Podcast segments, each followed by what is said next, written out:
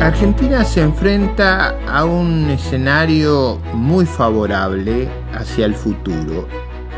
¿Por qué entonces la Argentina está bloqueada? Está bloqueada prácticamente hace más de 70 años. ¿Por qué nos cuesta tanto crecer? En este ciclo de charlas te invitamos a conversar en profundidad sobre los problemas que tenemos para que podamos contribuir a desbloquear a Argentina, a abrir una nueva faceta del pensamiento, una nueva perspectiva que en el fárrago de las contiendas cívicas nos permita abrir un camino diferente. Quería hacer la introducción al episodio, esta vez de la mano de Damien Blount. Contigo hablaremos de la importancia del deporte a la hora de lidiar con las adversidades de la vida y de evitar patologías que tiene hoy nuestra juventud. La competencia, el rigor, la fuerza, y sobre todo la resiliencia son la clave en todos los deportes, pero yo diría sobre todo en la natación. Para que sepa, Damián, cuando fui candidato a presidente en el 2003, yo en todos los, los lugares del Gran Buenos Aires prometía que iba a construir piletas olímpicas. ¿Para qué? para primero revisar a los chicos, o sea, hacerle la revisación médica que tú tienes que hacer en, para las piletas, que me servía para que se supiera el estado de salud, pero además porque me permitía valorizar esa actividad versus el narco, versus los vicios que hay, y yo decía que íbamos a hacer una, una graduación que iba a ser cornalito, pejerrey, tiburón y delfín. O sea que los íbamos a ir graduando a los chicos.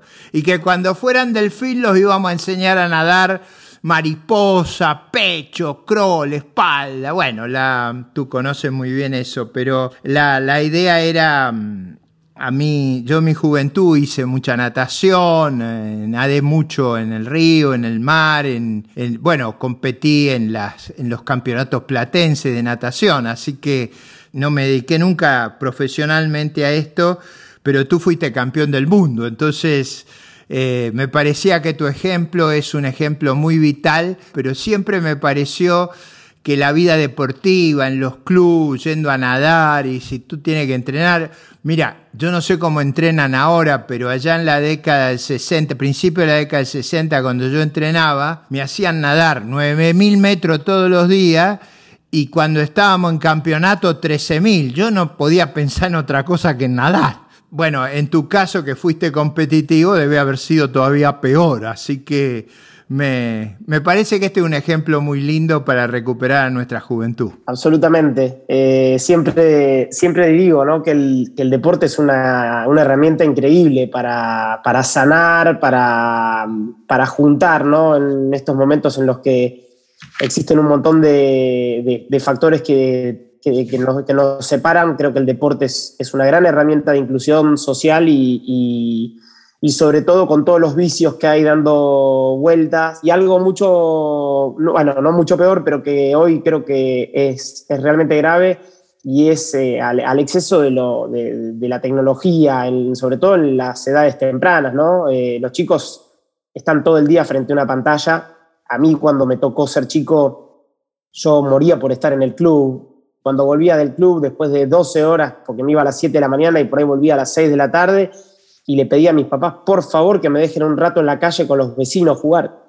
Y esto ya no existe más, ¿no? Claro, no. Yo te confieso que cuando el quería cenar e irme a dormir porque estaba exhausto. O sea, te cuento dos cosas. Yo tengo unos recuerdos extraordinarios de mis compañeros de natación en el Club Universitario de La Plata, porque era una, un grupo de gente fantástica y éramos muchos los que nadábamos éramos muchos y teníamos una, digamos, una gran camaradería en los momentos que descansás, que descansás poco.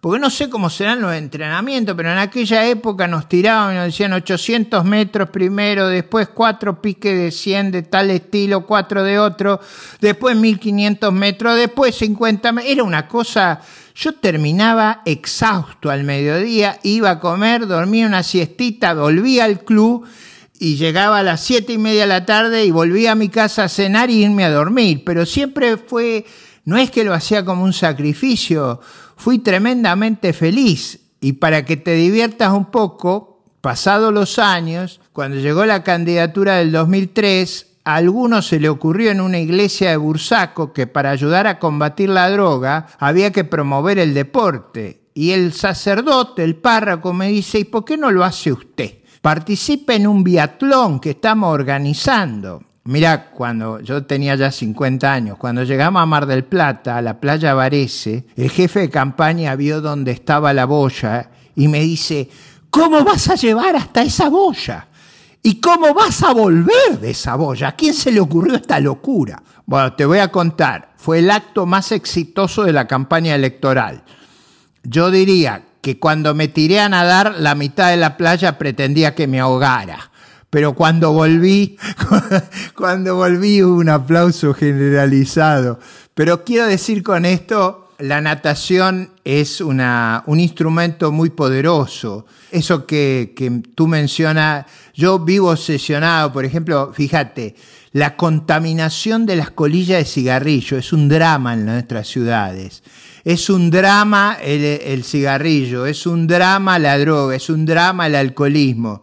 Todas esas cosas, si vos te la pasás nadando, no lo podés hacer. Y yo digo, es una cosa extraordinaria. Pero cuéntanos un poquito, tú cruzaste, si yo no entiendo mal, de Punta Lara a Colonia. De Colonia a Punta Lara, sí, sí, sí. Yo a lo largo de mi carrera deportiva, que va llegando a ya un poco, bueno, uno nunca deja de ser deportista, pero a nivel alto rendimiento un poquito ya voy coronando, llegando a un final, intentando darle un cierre eh, durante toda mi vida deportiva me dediqué solamente a, competir ¿no? en, circuitos, en circuitos mundiales. Primero, evidentemente, hace 18 años, cuando inicié con esto, 20 años con las aguas abiertas, yo era nadador de pileta, me dediqué a, las competiciones locales, campeonatos argentinos, eh, con, por suerte con éxito, me permitió participar y, y, esto es como un poquito una escalera. Luego tuve la chance de representar a Argentina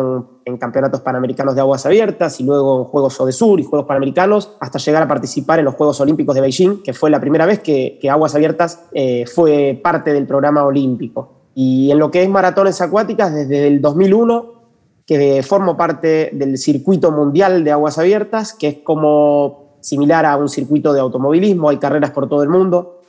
Eh, para mencionarte, en Argentina hemos tenido la Santa Fe Coronda, eh, que imagino habrás escuchado. Sí, claro, era famosa esa carrera. Una carrera hermosa de 57 kilómetros y por algún medio de prensa inglés hasta reconocida como uno de los tres o cuatro eventos que más gente convocaba en un día.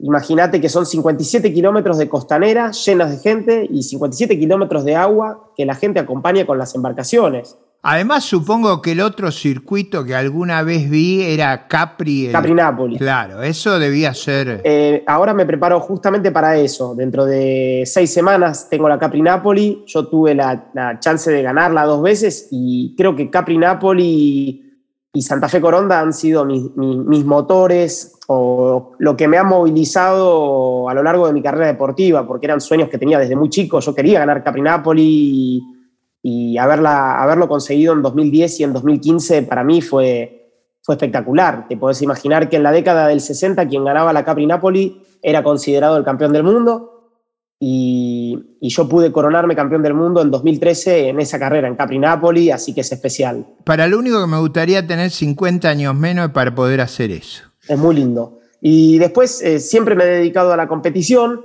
Y de golpe, en 2018, me empezó a picar el bichito de, hacer el cruce del Río de la Plata. Justamente la Asociación del Cruce Nado del Río de la Plata eh, entra en contacto conmigo. Era el año de, como del centenario del primer cruce y lo afronté con mucho entusiasmo. Todas las veces lo había cruzado en, barco, las veces que me ha tocado visitar Uruguay y lo miraba como pensando, qué loco, yo nado en aguas abiertas, ¿por qué no algún día cruzarlo nadando?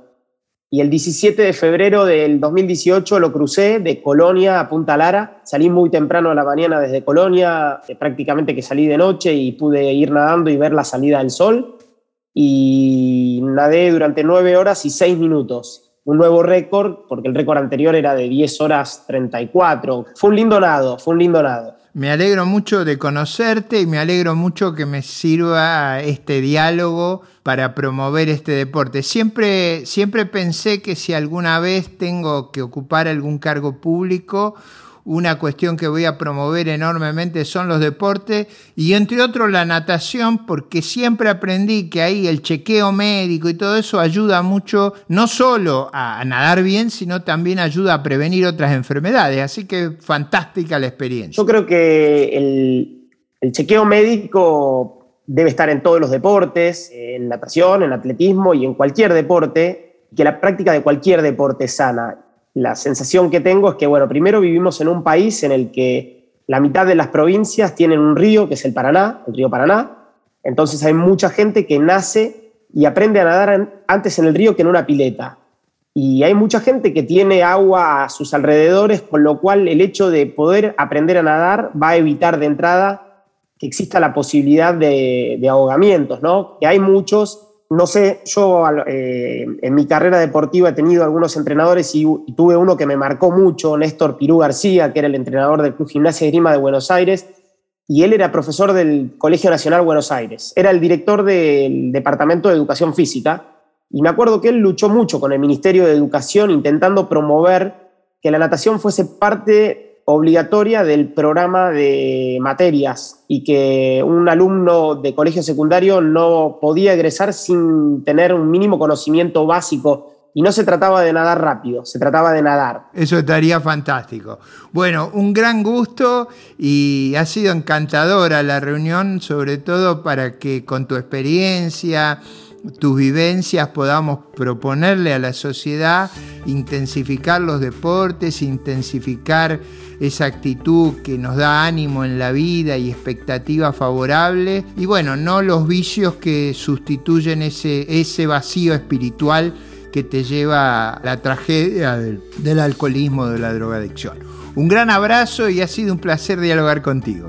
El gusto es mío, un saludo grande. Gracias.